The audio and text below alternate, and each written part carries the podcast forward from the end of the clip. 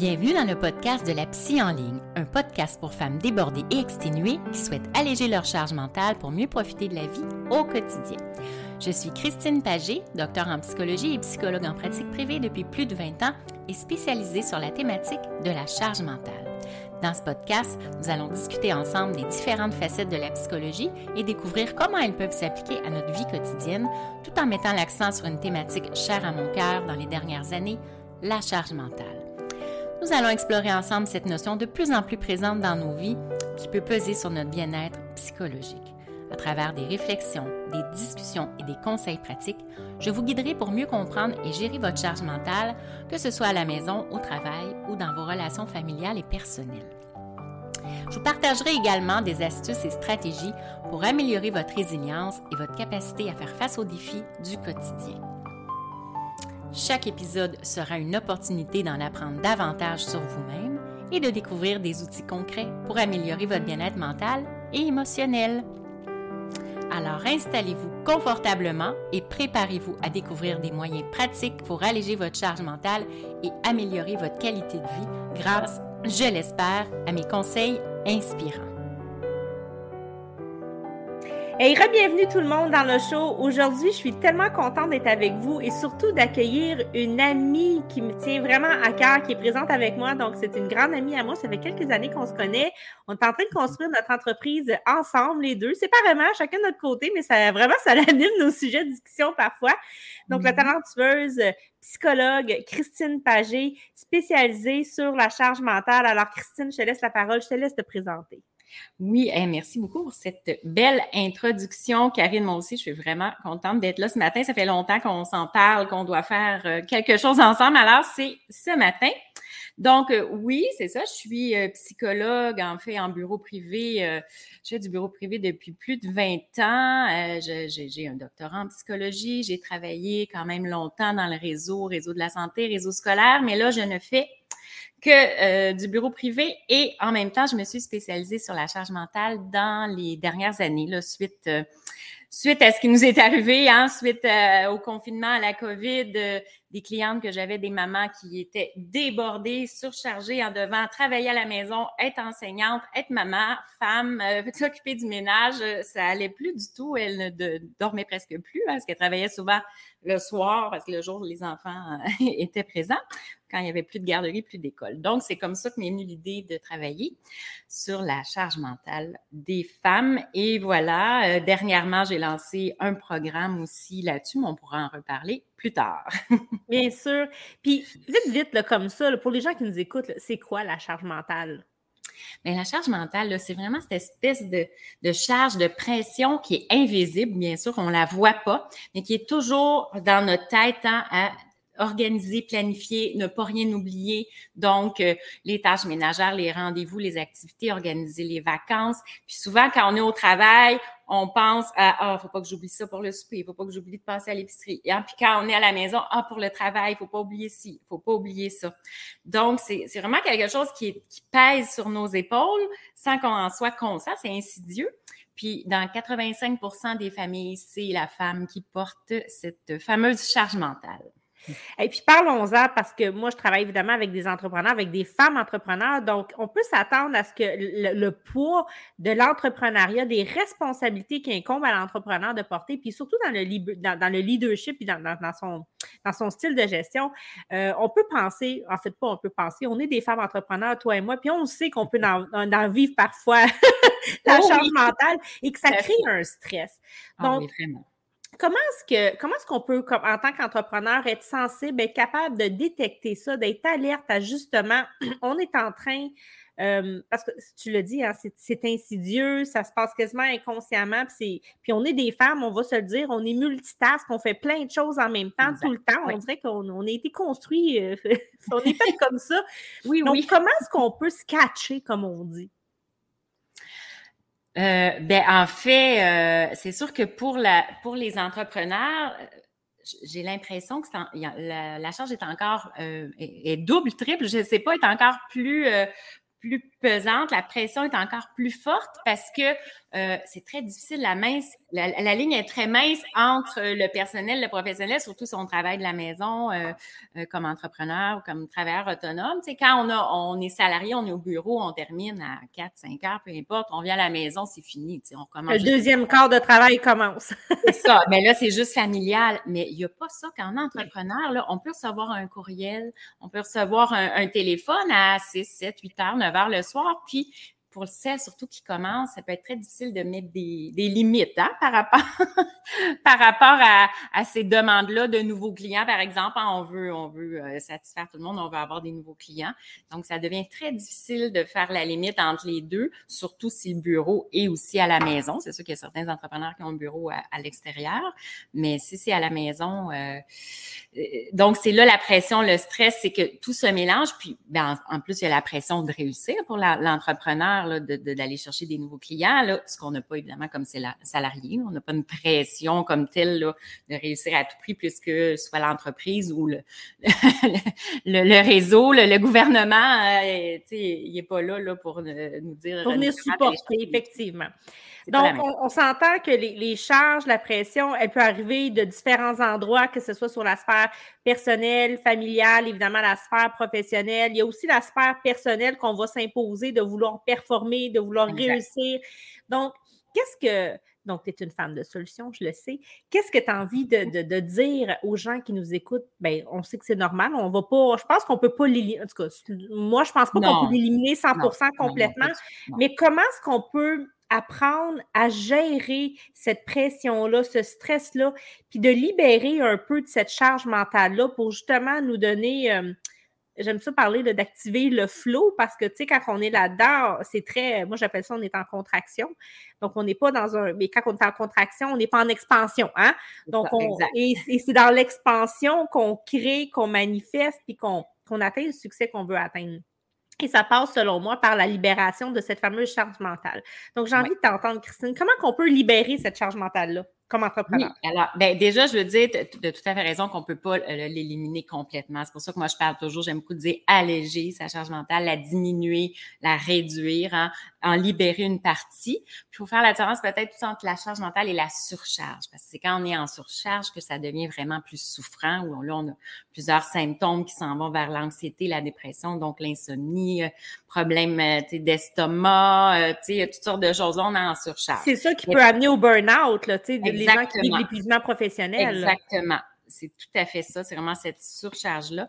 Donc, pour pas aller vers la surcharge, avoir une charge qu'on arrive à bien gérer, oui, il y a différentes choses qu'on peut faire déléguer. Hein. Je pense que ça, on ne dira jamais assez, être capable de déléguer certaines tâches. Euh, idéalement, ça va être les tâches qu'on aime le moins faire, hein, évidemment. Euh, c'est sûr qu'en tout début dans l'entrepreneuriat, c'est pas évident. On n'a pas nécessairement le budget pour le faire, mais c'est commencer tranquillement, doucement, ou euh, bien automatiser le plus possible en tant qu'entrepreneur aussi. Ça va, c'est déléguer, euh, oui, à, la technologie, mais c'est quand même une façon de déléguer si on n'a pas les moyens d'avoir tout de suite euh, une employée, par exemple. Donc ça, c'est la sphère professionnelle. Mais des fois, on pense qu'on n'a pas les moyens d'avoir une employée, mais on peut avoir une employée pour quelques heures par semaine. ça, peut, ça peut nous libérer justement peut-être comme l'équivalent de 10 heures de travail que nous, ça nous prendrait à faire. Oui, oui, tout à fait. C'est pas obligé d'être ça, une secrétaire à temps plein ou une adjointe virtuelle à temps plein. Ça peut être juste quelques heures, exactement. Donc, ça, c'est bon, pour la, sphère professionnelle. Sphère personnelle, bien, bien sûr, si on a un conjoint, si on a des enfants ou euh, bon, une femme de ménage, hein, un jardinier, si on a une maison avec une cour, c'est vraiment d'apprendre à déléguer. Puis déléguer, comme je disais, ce dans quoi on est moins compétent ou ce qu'on aime moins faire, là, tout simplement, euh, pour se concentrer sur ce qu'on aime le plus, puis ce, dans quoi justement on se retrouve dans notre flot, comme tu disais. Donc ça, c'est une première façon. Euh, prioriser, c'est sûr, hein, s'organiser, planifier, prioriser. Euh, c'est important aussi pour apprendre à gérer la charge mentale, tu sais, ne pas tout faire, se donner peut-être trois objectifs par jour, point, tu sais, au niveau professionnel. Ça peut être personnel aussi, mais professionnel, c'est OK, j'ai trois objectifs, il peut y avoir des petits sous-points, mais pas plus, parce qu'on ne peut pas tout faire de toute façon, on n'y arrivera pas. Puis, je pense que c'est ça le grand défi, c'est qui, qui, fait qu'on peut se mettre beaucoup de pression dans, cette fameuse performance-là, quand on tombe dans la performance, puis c'est pas le but de, la, de, de, l'appel d'aujourd'hui, mais en tout cas, on pourrait, on pourrait faire un sujet là-dessus aussi. oui, oui. Mais c'est qu'en en fait, on, on pense, on sous-estime le temps aussi que prend pour faire les choses. Donc, je pense que la règle de trois, elle est excellente. Euh, trois actions prioritaires. Puis, puis, tu sais, dans le prioritaire, il faut faire attention parce qu'on peut des fois glisser dans ce que moi j'aime vraiment faire, mais je ne fais pas nécessairement la bonne action qui va me servir. Oui, oui parce qu'on peut un autre dossier. c'est vrai. Mais trois actions porteuses. Puis ce que ça l'amène, c'est que ça l'amène vraiment à la fin de ta journée quand tu peux dire Hey, j'ai accompli mes trois tâches. Ça l'amène la satisfaction, c'est gratifiant. Puis juste ça, ça l'allège, je trouve. Oui, oui, ben, si on arrive à faire nos trois tâches, ben oui, on est vraiment. Tu sais, c'est valorisant d'être arrivé. On dit, je les ai faites. On est bien, on est heureux. Puis le lendemain, ça sera trois autres tâches, tout à fait. Mais je pense que c'est important de dire seulement des choses qu'on aime parce que c'est quand même facile. Il y a des choses qu'on aime moins, mais qu'on doit faire c'est facile dans ce temps-là de procrastiner puis de faire autre chose. Puis ça m'amène aussi aux fameuses notifications de, de, notre téléphone, de notre tablette, des réseaux sociaux. Euh, éviter le, surtout si on se donne un temps de travail, si on se donne un bloc de trois heures, par exemple, d'enlever les notifications de pas, c'est sûr de pas passer son temps à aller voir nos courriels, euh, Facebook, Instagram, parce que là, on n'y arrivera plus, là. Déjà, se concentrer. Se concentrer sur une tâche, ça prend au moins à peu près cinq minutes être bien dedans. Fait que si à chaque fois, à toutes les 10, 15 minutes, on va vérifier, on n'y arrive pas, là. C'est une grande, grande perte de temps. Je pense que ça fait partie aussi de, de prioriser, c'est-à-dire si on se fait un bloc de travail, pas de médias sociaux, même euh, le téléphone, hein, on enlève la sonnerie, on répond pas aux appels. Euh. Moi, j'aime beaucoup me créer une ambiance quand je fais ces blocs de travail-là où ce que je vais, des fois, je m'allume des chandelles, je vais mettre de la petite musique douce. Euh, j'essaye de tourner mon téléphone. J'avoue que je fais mon pas, je suis pas parfaite à 100% mais de, mieux en mieux, de plus en plus, j'ignore. Mais j'ignore parce que j'ai maintenant quelqu'un qui s'occupe pour moi de cet ah, aspect-là. Donc, en sachant que j'ai pas 100% la responsabilité, je peux me permettre de dire, ben ça va attendre. Euh, mais je suis la personne au, à peu près aux vingtaines de, de, de, de, fenêtres ouvertes sur mon ordinateur. Donc, j'ai vraiment besoin de faire attention à ça. c'est vraiment, puis on l'a dit tantôt, les femmes, on est souvent multitâches. Euh, je ne sais pas si on est né avec ça ou si c'est nos mères qui nous l'ont transféré, transmis. Mais c'est vrai que c'est pas vraiment pas toujours facile. Puis je reviens tout à l'heure, surtout quand on travaille à la maison. Puis là, c'est l'été, c'est les vacances, les enfants peuvent être à la maison. Fait que c'est facile d'être dérangé par, euh, c'est ça, ou le, chat, le, chien. C'est facile d'être dérangé quand on est à la maison. Ah oui, hein, un chien qui jappe pendant qu'on enregistre un podcast, par exemple. Exactement. est-ce que tu as, un euh, autre, as un autre astuce que tu voudrais nous partager? J'ai compris, on a la délégation, on a la priorisation, puis on en a-tu un autre? Poser ses limites. C'est tellement important. Puis je vois tellement de femmes, pas seulement des entrepreneurs, euh, des femmes, des salariés aussi, qui ne savent pas s'affirmer et poser leurs limites, peu importe à qui, que ce soit à leurs supérieurs, à leurs collègues ou à leurs employés, conjoints, enfants. Elles ont énormément de difficultés à dire non. Puis ça revient à ce que je disais tout à l'heure, c'est-à-dire si on dit qu'on travaille mettons qu'on travaille même comme entrepreneur, mais on décide quand même de faire un 9 à 5, ça se peut. Peut-être qu'il y en a mm-hmm. qui c'est plus de, euh, du 2 à, 2 à 10, ça sont plus performantes en soirée, ou d'autres c'est très tôt, puis terminent plus tôt. Peu importe l'horaire, mais de se dire quand mettons qu'on prend le 9 à 5, 5 heures, après on prend plus d'appels, on répond plus au, courriel. Peut-être qu'on va les voir passer parce que si on regarde nos courriels personnels de, cuisine ou je sais pas, on va les voir, mais on n'y répond pas, on répond pas aux messages textes, Messenger, peu importe. On se met des limites. Fait que poser des limites dans le cas de l'entrepreneur, c'est euh, ça va aller à demain matin ou au moment où, on décide de travailler, mais je pense que ça, c'est vraiment important. Puis évidemment la même chose avec nos enfants qui ont souvent de multiples demandes. Poser, dire non puis le maintenir. Mettre le cadre. Tu sais, des fois, juste de mettre un cadre, de dire c'est ça mon cadre, je m'attends à ce que tu le respectes de telle, telle, telle façon. Oui, puis, tu sais, on dit, même à nos enfants, à moins qu'ils soient tout petits, mais dans ce cas-là, j'imagine qu'ils ne sont pas à la maison quand on travaille, euh, nos ados, par exemple, ben, là, je m'en vais dans le bureau, je travaille de telle heure à telle heure, à moins d'une urgence, tu ne me déranges pas. Tu sais, c'est vraiment mettre des limites. Des fois, ça peut être intéressant de définir c'est quoi l'urgence parce qu'on n'a pas la même définition de l'urgence. oui, je pense que ça, c'est important de le faire, par contre. Oui, définir l'urgence, c'est pas, euh, euh, je sais pas comment on fait euh, le lavage de telle couleur. Non, c'est pas ça. je me suis blessée, donc, ça, ça peut être une urgence. je pense que poser ses limites, c'est vraiment important, puis les maintenir. De la même façon, on parlait de déléguer. Mais quand on délègue, on délègue 100% de A à Z. C'est pas je mm-hmm. délègue, mais je regarde comment tu es en train de faire le ménage. Est-ce que tu vas dans le coin? Exactement. On délègue, on délègue complètement. Sinon, ben, on tous mieux de le faire, le tant qu'à surveiller. On tous mieux de le faire à notre Exactement.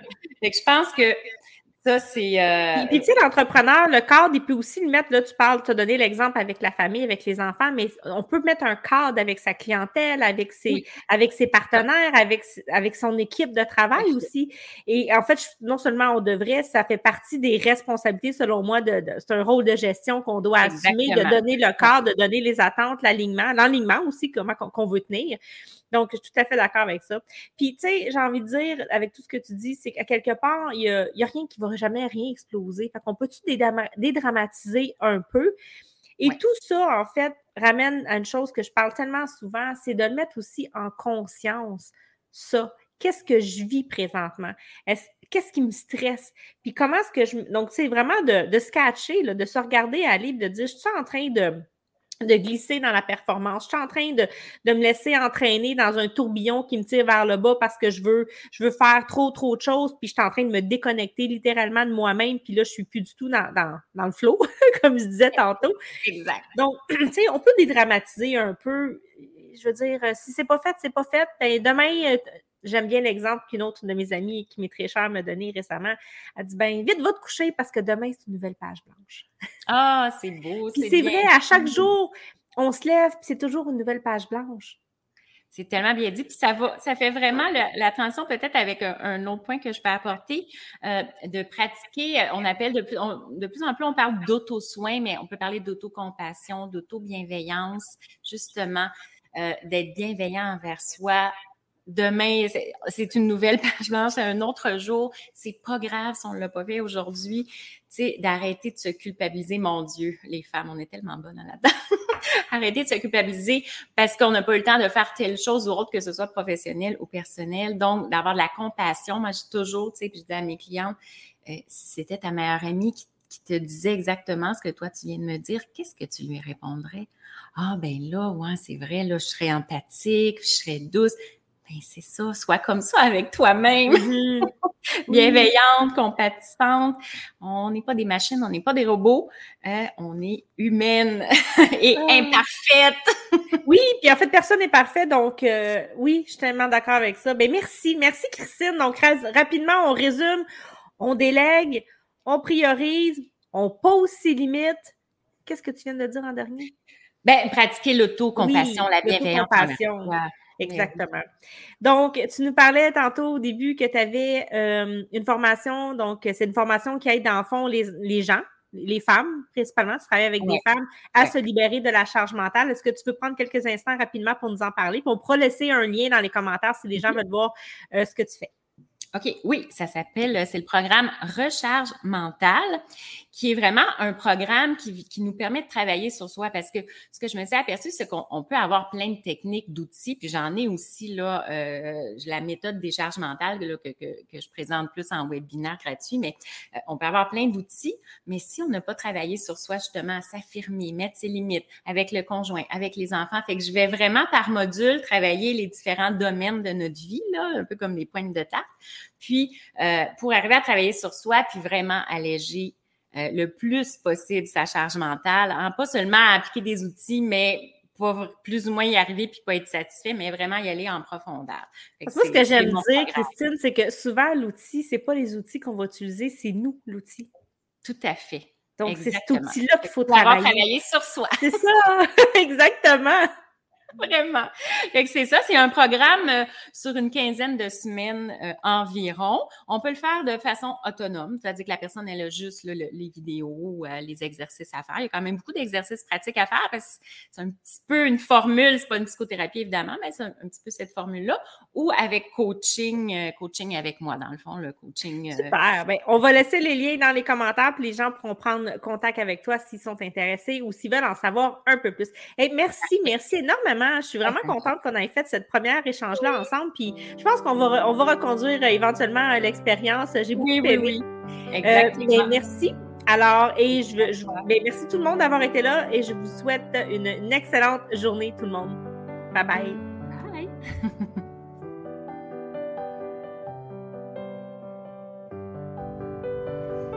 Merci d'avoir écouté cet épisode. J'espère que cela vous inspire autant que cela me fait plaisir de partager mes connaissances avec vous pouvez vous abonner au podcast pour être avisé des nouveaux épisodes.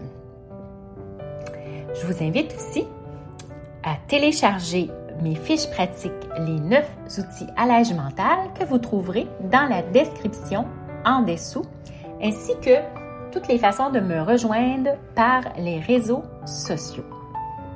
Donc, prenez note que le contenu de ce podcast est de nature éducative, vulgarisée et générale. Il ne doit pas être confondu avec une psychothérapie, un relevé exhaustif du champ de la connaissance ou une intervention personnalisée.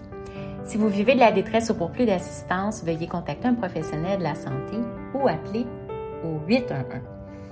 Alors, je vous dis au revoir et surtout, prenez bien soin de vous avec bienveillance.